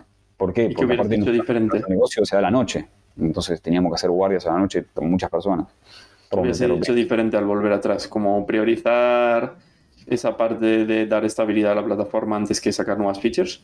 Eh, y hoy, hoy, hoy sigue. Hoy, por suerte, Wally, que es el tech lead de plataforma, da prioridad y es el principal sponsor de, distintas mejoras críticas sobre nuestro producto que tiene todavía muchas verticales que, eh, legacy, o sea, código que yo hice en, algún momento en el tiempo, y que por suerte va sumando nuevos refactores y, mejoras exponenciales que dan mejor disponibilidad eh, a la plataforma y mejor servicios y mejores facilidades, no solo para el usuario final, sino para nosotros como desarrolladores eh, atendiendo distintos componentes y distintas funcionalidades. Pero bueno, es un trabajo eterno, no va a terminar nunca, pero sí que vamos mejorando día a día y hoy de una manera más calmada que la del año pasado, que era un nivel de estrés súper alto y sin saber que, bueno, capaz hoy a la noche se cae todo. Era como a ese nivel de estrés. Y, ¿Qué habéis cambiado para pasar de ese estrés a estar más calmado? ¿Ha cambiado el, es externo o es más interno? ¿Es porque vosotros a nivel interno gestionáis pues, mejor? Sí, por supuesto. Yo tuve, tuve un gran brote de, de, decepción. Estaba totalmente desmotivado a principio del año pasado porque ya no podía más, digo, estaba re quemado. Si hoy me ves con ojeras, nosotros nos estamos viendo, no sé si después el podcast se va a poder ver, pero nosotros nos estamos viendo. Si ahora me ves con ojeras, en aquel entonces era un zombie caminando. No, era literalmente, estaba chupado, había perdido mucho volumen y lo único que hacía era trabajar, resolver tantos problemas como podía mientras esté despierto y eso no, no, no, no llegó, no, no escaló más. Así que, por suerte, el equipo se expandió muchísimo y, hoy la responsabilidad está muy, muy compartida. Por ejemplo, podemos tener esta entrevista a las 11 de la mañana de Buenos Aires, lo cual es un, horario complicado porque es la mañana de un lunes, pero eh, hoy puedo, puedo darme el lujo de hacer eso. Puedo darme el lujo de eh, aportar valor eh, a, otras startups, aportar valor a otros founders, aportar valor dentro de la organización, aportar valor en donde sea con tal de divulgar un poco la palabra de Coder y lo que tenemos para ofrecer, sin perder la responsabilidad que tengo del día a día, ¿no? que es atender un montón de temas de back office, tratar de transmitir tanto conocimiento como sea. O sea, aprendí de todos esos errores que cometí en aquel entonces y hoy soy un delegador extremo. Trato de, acompañar en el proceso de aprendizaje de todas las personas que van ingresando y ayudarlos, ayudarlos en construir la próxima generación de, colaboradores que va a llevar a Coder al nivel siguiente nivel. Si, yo me justo lo hablaba con, con Pablito el otro día, que es, es el CPO de Coder, y muchas de las personas que, que formaron Coder en el 2019 ya no están más. Solamente quedamos cinco personas de aquel entonces. Y en aquel entonces, que éramos menos de 20, y durante el 2020, éramos el Golden Team. Éramos, para mí éramos el mejor equipo que estaba preparado para surfear esas olas de ese gran desafío que era reinventarnos y triunfar en esa reinversión. Progresivamente me di cuenta que a medida que fui contratando gente que era 10x mejores que yo, me di cuenta que obviamente no era el mejor líder, no era el mejor gerente, no era el mejor programador, no era el mejor nada. Eh, y me empecé a como reinventar en ese, en ese sentido y tratar de acompañar y contratar gente que esté preparada para ganar la próxima Copa Mundial y lograr, no sé, levantar, si en el hipotético caso vayamos a levantar una serie B o una serie BC o ser un unicornio, que eso estarán veremos, pero sí que hoy contratar al mejor talento, acompañarlo, inspirarlo y estar ahí para que estén preparados para el desafío que, representa estar en Coder. Y en Coder, democratizar la educación es algo que nos tomamos muy en serio y tratar de llegar a toda esa gente para que se puedan reinventar. involucra estar con gente muy comprometida, con que sea miles de veces mejores que uno y poder llevarlas al éxito, de alguna manera. Así que no sé si fue muy aspiracional eso, pero básicamente eso todos mis día a día. Más allá de todos los problemas que resuelvo y estoy en la ejecución y estoy ahí con todos los equipos que tengan problemas, eh, tratamos de, hacer algo copado que al final al estudiante le sirva y que se puedan reinventar. Al final, por ver si lo, lo que quieres decir es que has pasado de meterte en el barro, resolver problemas técnicos, a centrarte en crear un buen equipo, darle contexto, darle herramientas y hacer que trabaje mejor de tal forma que tú, tu cabeza está como más liberada para seguir ayudando a las personas, ¿no? Y, eso es lo que ha hecho que tu equipo, o entiendo sobre todo tú, no te sientas tan como sobrepasado por todo lo que hay, ¿no? Es la evolución que has vivido 2021 hasta hoy. Correcto, sí, creí que totalmente. Eh, hoy, estoy muchísimo mejor. Obviamente no fue solo, ¿no? Fue acompañamiento terapéutico, eh, ayuda de un montón de personas, ¿no? Conversaciones muy interesantes con gente que han pasado por distintas dificultades muy similares a la mía y que también soy un mortal. No estaba preparado para un masivo exponencialidad de crecimiento, de repasar de una pyme gestionada por 10 personas a eh, una startup de 200 empleados con operaciones en toda la región no me tocó. Esa historia de éxito la, viví, la vivo, la viví en aquel entonces, pero no, no lo logré tener las habilidades necesarias para... No había un curso de eso. Eh, pero sí de detectar a la gente que sí las tiene. digo que no había un curso de eso. No, no había un curso de cómo exponencializar tu negocio. Si todos hubiésemos, tendríamos que hacer todos ese curso. Si existiera eh, ese curso y ese mapa al éxito, todos los hubiésemos hecho. Pero bueno, Hoy, veo a la gente que, por ejemplo, que, hablo con ellos y me parecen súper inteligentes, todo lo que están en el silencio me parecen gente mil X mejor que yo, y está bien que sea así, porque lo voy a citar a Ray Hoffman en el libro de, de Blitzscaling, donde vos tenés que estar contratando gente para distintas etapas de, una startup. Y yo soy un generalista.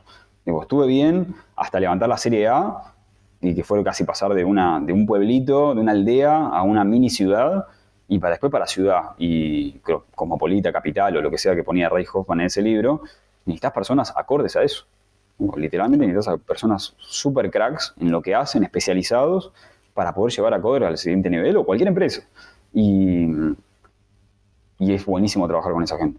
Es espectacular, aprendes un montón, un montón. Eh, realmente lo que decía eh, en el libro de Los siete hábitos de la gente altamente efectiva, que es súper genérico lo voy a contar, pero es totalmente así. Vos realmente sos el resultado de las cinco personas que te rodean. Bueno, yo me rodeo con 200 personas que son súper inteligentes. Mal. Muy, muy inteligentes. Y cada uno en su especialidad. Y es absolutamente enriquecedor. Compartir tiempo con todas estas personas es buenísimo. Y, y se lo recomiendo a todo el mundo, que pueda, que, tenga dinero para contratar a gente 10 veces mejor que uno, y se puede hacer la pregunta, que yo me la he hecho también, ¿estarías dispuesto a contratar a tu reemplazo? Porque si estás dispuesto a contratar a tu reemplazo y realmente lo encontrás, el, el momento de, valentía y de dejar el ego atrás es, hay que contratar a esta gente.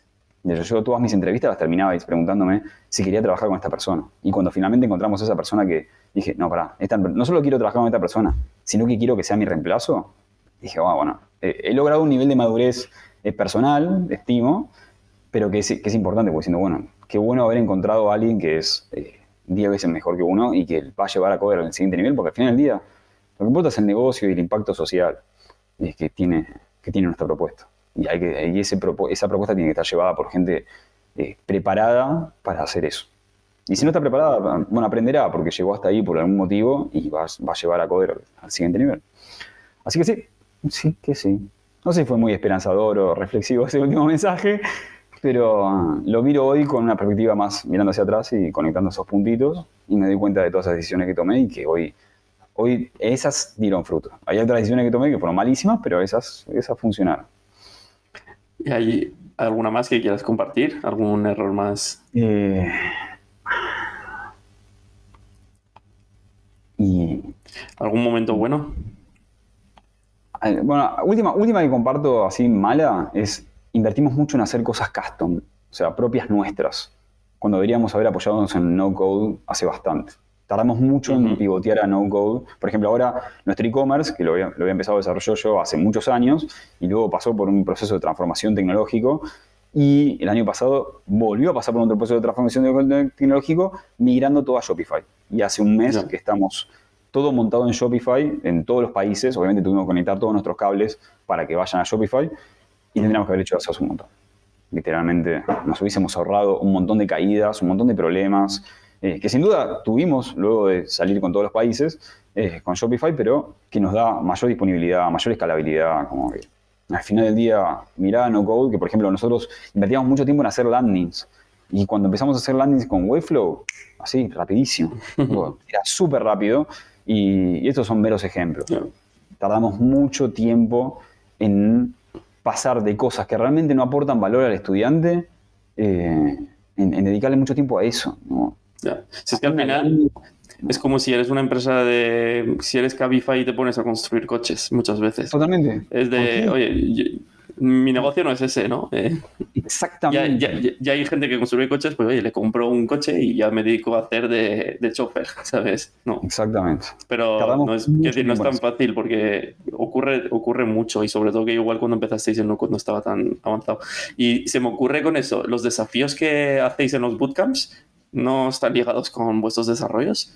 Eh, no particularmente. Eh, porque ya nosotros tenemos un nivel de complejidad muy alto. Ya. Ya tenemos casi un millón de líneas de código en producción, o es bastante, tenemos un montón de entornos y disponibilidad. Eh, seguramente haya ejercicios que estén relacionados con algún aspecto muy micro del negocio, pero bueno, no, son más casos de uso controlados al final del día y, y no descartamos. ¿Ha salido alguna feature así interesante de un bootcamp de alguno que haya? Ahí, no, te voy a tirar una hay hace unos meses, eh, hace unos meses un chico hizo un sitio en Vercel, nosotros usamos Vercel también, que era una especie de marketplace, un listado de todos los cupones de referidos que eh, la gente tenía. o sea, nosotros tenemos un programa de referidos, como la mayoría de las empresas lo tiene, y este chico se había dado cuenta de que podía crear como una especie de marketplace donde estaban todos los cupones de referido con distintos descuentos y usos así. Y me gustó tanto esa propuesta, me pareció tan disruptiva. Aparte, había hecho mucho ruido en LinkedIn, en Twitter, en Instagram, como que realmente había tenido una visión muy proactiva de eh, compartan aquí en este sitio su cupón de referido para que otros lo puedan usar y accedan al servicio de, al servicio de Coder y, formarse por un descuento de 10, 15% en aquel entonces. Y ese chico, que se llama Lautaro, lo terminamos contratando. Así que fue su proyecto final, pero me gustó tanto el ruido que hice que dije, no, este vamos a entrevistarlo y me encantó. Me encantó, me encantó. Es un chico que vive en Mendoza eh, y súper joven, creo que tiene, ahora tiene 21 o acaba de cumplir 22 y está, está en las filas de la plataforma. ¿Y tenéis negocio con empresas que quieren contratar y entonces patrocinan los bootcamps o a lo mejor hacen, ellos ponen los desafíos para luego quedarse? Porque yo sé que es un modelo que existe en España, conozco bastante una de las empresas que lleva esto. No sé si ahí también lo aplicáis. Efectivamente. Nosotros creemos en la certificación mediante los empleadores. O sea, que venga, voy a mencionar marcas, voy a mencionar marca de España por tirar algo, pero no, no, tenemos certificados por, por empresas de España todavía pero si, por ejemplo, supongamos que Sara quiere contratar a alguien de marketing. Entonces mm. viene y te certifica el curso y dice, bueno, este curso de marketing, sus contenidos están certificados por Sara. Sus contenidos fueron, capaz nos, nos ayudaron con proveernos de, no sé, el director de marketing de, de Sara y estuvimos validando los contenidos, que aportó más valor, dijo, no, este, la clase 6 me gustaría que se vea este tipo de contenido y, y sucesivos debates así o decisiones. Y, y tenemos mucho de eso. Casi todos nuestros cursos, si no todos, están certificados por distintas empresas que validan que nuestros contenidos son los que esas empresas están necesitando o están alineados con ese tipo de, contenidos. Lo que estamos haciendo, a diferencia de, de otros años, estamos certificando nuestros cursos de manera regional. ¿Qué significa esto? Que hoy por hoy vas a encontrar muchos cursos que están certificados acá en Argentina con determinada marca, eh, probablemente multinacionales o nacionales de, Argentina, pero nuestra intención es que haya certificados certificados por empresas chilenas, colombianas, peruanas, etc. Entonces, cada estudiante que si es colombiano, chileno o peruano, se va a poder, cuando se emita su certificado, va a estar certificado por una empresa eh, regional de, aquel país. Y, eso es algo que nos sirve muchísimo y se lo recomiendo a cualquiera que esté escuchando esto, que tenga la posibilidad de hacer algo similar, hacer acciones de co-branding con otras empresas o marcas ayuda un montón, porque se, apoyan, se apoyan mutuamente en la distribución o difusión de este tipo de iniciativas. Y siempre, siempre está bueno. Este tipo de alianzas es una de las alianzas que tenemos para hacer co Son alianzas, pero os pagan por esos patrocinios, entiendo. No, lo hacemos, lo hacemos gratis. Ah, ¿no? Porque al final para ellos, ¿qué ellos no acceden con preferencia al talento que sale de ese bootcamp. No. Ah, vale. Pero yo el modelo que te digo es que patrocinan los cursos, eh, patrocinan el curso para ser los que proponen el desafío, imagínate que es un desafío técnico y dicen, oye, esta es la prueba que tienes que hacer ligada con mi empresa. Y entonces yo veo a esos aspirantes y los tres que más me gustan me los quedo y luego el resto, pues ya que apliquen a otras empresas, ¿no? Y está tan competido el talento tech en España que, por ejemplo, sé de una empresa en España que en las formaciones hace eso, que algunos programas específicamente, porque hay gente que necesita, pues no sé cuántos desarrolladores y necesitan tanto que dicen, oye, pues vamos a esa escuela, sabemos que son tres meses, les forman con mi tecnología durante durante tres meses y a los tres meses la prueba la propongo yo y tal. Y ese es un modelo que no sé si lo habéis contemplado, pero que me parece muy interesante porque... en algún momento pero porque también te da mucha salida profesional directamente. El alumno en que entra ahí sabe que tal empresa puede que le fiche. Y me parece brutal. Y a vosotros os da más revenue, claro. Estoy totalmente de acuerdo. Lo hemos, lo hemos hecho en su momento pero nuestro negocio es tan de volumen, eh, casi diariamente se agregan sí, sería puntual, cientos de personas que sería inviable comprometer a una empresa diciendo, bueno, mira, cada curso que termina que tiene certificado tu curso, vas a tener que contratar a uno.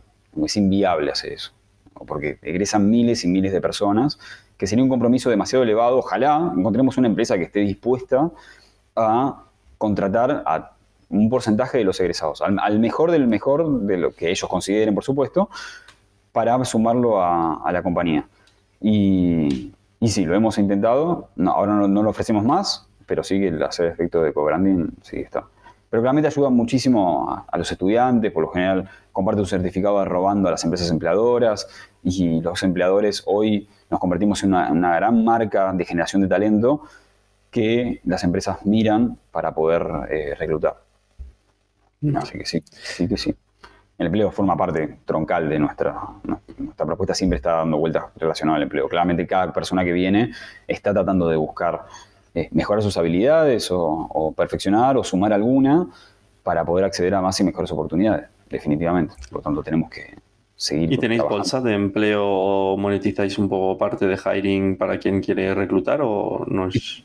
Lo subimos tener hace muchos años, hoy no lo tenemos, estamos reinventando esa propuesta con algo levemente diferenciador, porque sinceramente eh, empezar algo de cero cuesta mucho y, y ya hay soluciones que están súper maduras, desde LinkedIn Empleos hasta CompuTrabajo. O sea, son sistemas súper complejos, con un montón de funcionalidades, eh, donde no solo las empresas cargan sus búsquedas ahí, sino que las gestionan directamente desde ahí. Por lo tanto, nosotros estamos tratando de rebuscar una vuelta de tuerca para ver cómo podemos, cómo podemos aportar valor eh, generando algo, algo mejor, algo mejor que, le sirva al estudiante. Ya encontraremos algo, eh, hay algunas ideas, he ejecutado algunas que otras, no, no han salido a producción todavía, pero sí que, estamos trabajando en que, las personas puedan acceder a búsquedas quizás un poco más curadas en cuanto a, la masividad de empleos que hay y que puedan, que puedan que nosotros podamos proveerle a esa persona el filtro previo para que acceda a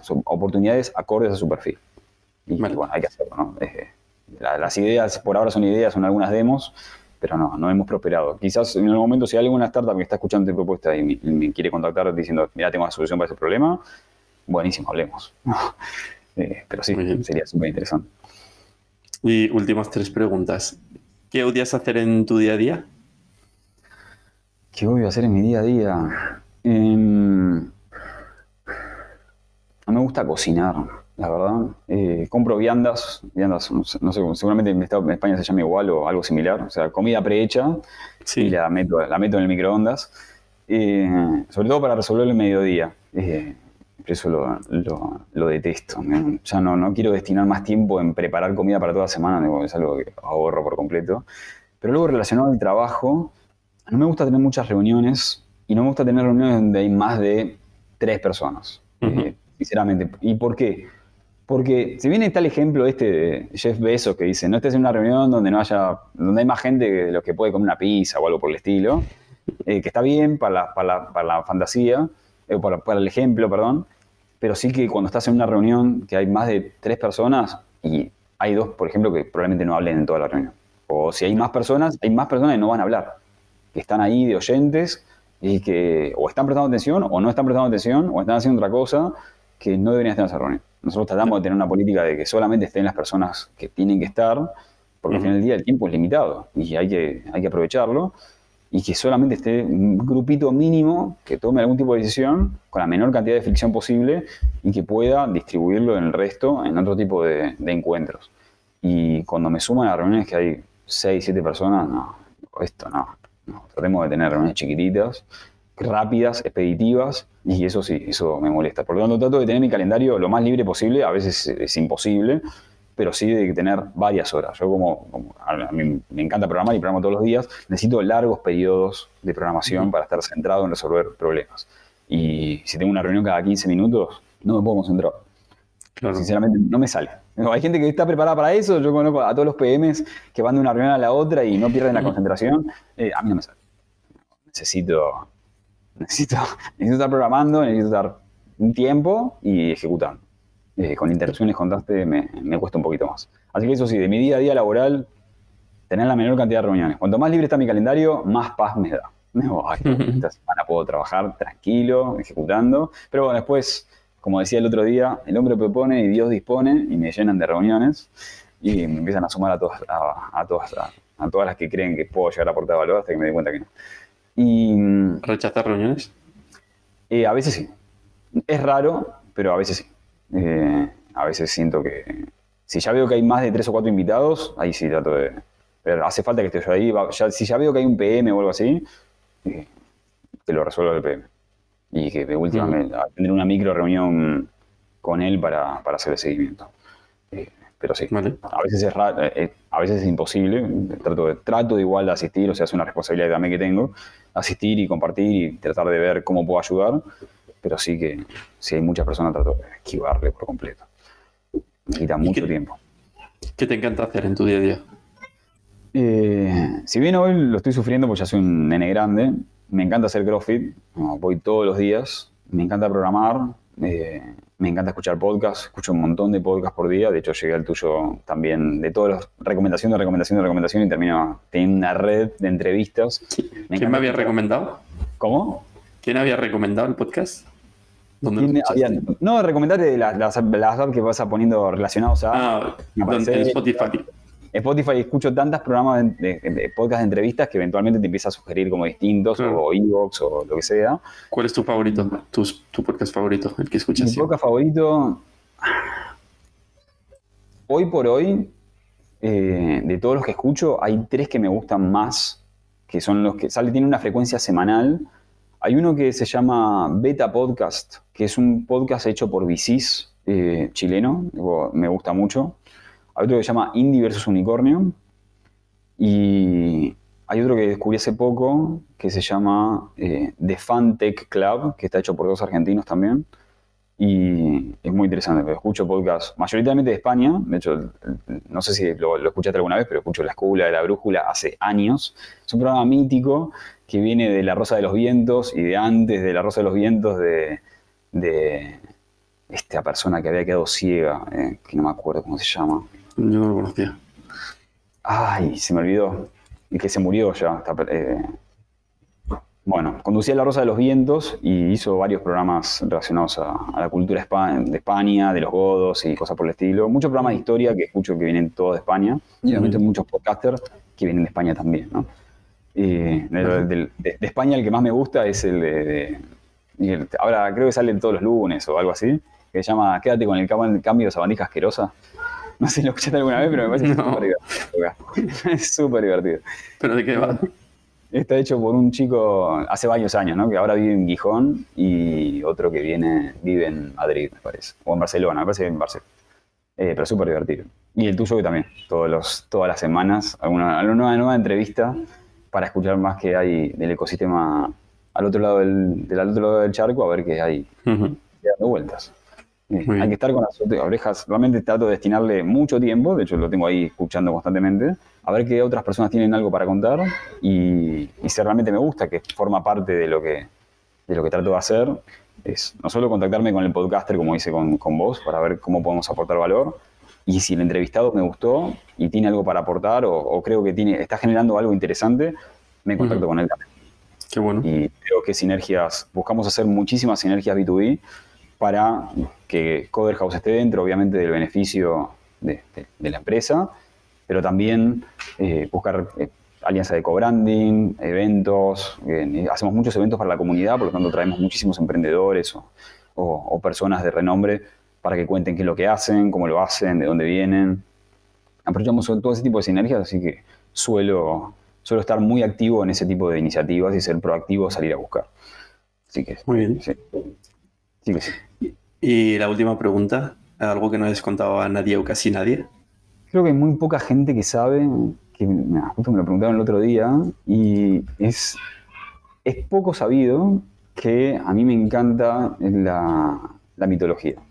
Lo disfruto muchísimo. Desde muy pequeño escuchaba muchas historias, mi papá me contaba miles de historias. Nosotros tenemos eh, a un divulgador acá en Argentina que se llama Alejandro Dolina, que tenía un programa que se llama La venganza será terrible, que siempre estuvo a la noche, muy a la noche, y me encantaba escuchar cómo él narraba distintos mitos eh, nórdicos, griegos, romanos, eh, galos, godos, etc., hasta, hasta los sumerios, que fueron los inicios. Me encantaba, me inspiraba muchísimo escuchar a mi papá contarme las historias de Belerofonte, Aquiles, Ulises, eh, Ajax, todos estos personajes de la historia, Jasón, de, todas estas historias míticas, hasta incluso me leí los libros de Máximo Manfredi sobre las crónicas de Alejandro Magno, que a, mí me, me, me, atraviesan por completo. Es como convivo con esos mitos, creo con esos mitos, y cuando descubrí a Joseph Campbell y, su camino del héroe, con el héroe de las mil caras, dije, uy, esto es, me siento tan identificado, pero tan identificado porque no es que yo me sienta identificado, todos nos sentimos identificados, eso porque todos nacimos en este lado del mundo y nuestra cultura del héroe eh, fue construida en, esas, en esos relatos que hoy priman. ¿no? Eh, si pones a leer de la historia de Heracles o, Hércules, todo su camino del héroe hasta que finalmente asciende a los cielos, o, final, o, toda la, historia que la que más me inspira de todas, que es la, historia de Ulises, los primeros 10 años yendo en Ilíada, yendo a, batallar a Troya, el famoso caballo de Troya, y finalmente su, eh, su complicado regreso a los brazos de Penélope en Ítaca y todas las aventuras que tuvo que vivir en el, camino. Y a diferencia de los demás héroes que mencionaba, como Belerofonte, Jasón y. Eh, ay, me olvidé del que venció el Minotauro, que no me acuerdo cómo se llama. Se me olvidó. Bueno, no importa. Y mm, a diferencia de los demás héroes, que eran semidioses, todos hijos de Zeus, en distintos encuentros amorosos, Ulises es el más inspirador y por eso tiene dos, dos poemas súper largos porque es el, es el mortal más astuto. Es el, finalmente es el único que es mortal. Y es el único que con, solamente con la astucia ha podido sortear la suerte del destino y volver a Ítaca. Después de, de ser ¿Y por, qué es, ¿Y por qué es algo que no has contado? No sé, creo que es algo que no le interesa a mucha gente. Eh, no es como el tema, vas a un after y hablas de eso. incluso sí, me, encantaría volver eventualmente a, volver. Claramente he vuelto porque soy hijo de españoles y soy hijo de italianos. Y esos españoles, de los cuales eh, eh, tengo, tengo sangre, vinieron de un pueblo donde mi apellido, mi apellido es Lema y es un apellido que viene de un pueblito.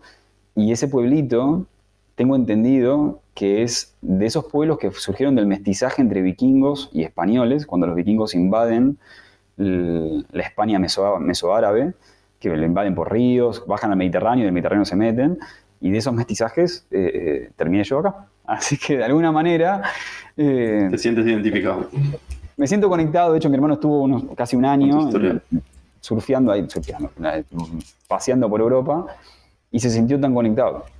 claramente venimos de ahí y siento esa conexión. Eventualmente, si algún día voy al viejo continente, de, voy, viajo al continente, eh, me gustaría ir como a estos grupos de recreación de romanos y ponerme la lórica segmentada y, marchar con ellos. Sería como algo distinto. Oh, definitivamente, eh, escucho uno de los podcasts que más escucho que tiene su parte, que es un podcast muy de nicho, extremo de nicho, eh, nadie lo va a haber escuchado en su vida, que es Calamares a la Romana, que está conducido por dos personas que son eruditos en, el conocimiento romano y griego, que es sobre todo romano, de, las dos principales etapas, de, se llama, ay, se me pasó, Miguel eh, Ángel Portillo López y, su compañero que se me pasó el nombre, perdón. Ojalá algún día me escuchen, le voy a pedir perdón, pero sí, empecé a escuchar por él y poco a poco se fueron mezclando los podcasts que hacen participaciones en la Biblioteca de la Historia y distintos, distintos lugares. Eh, Muy bien. Súper interesante. Oye, Nahuel, pues muchas gracias por participar en el podcast y contar todo tu camino, tus aprendizajes. gracias a vos, Eva. Un, un gran honor estar del otro lado del micrófono. Pues muchas gracias y hasta pronto.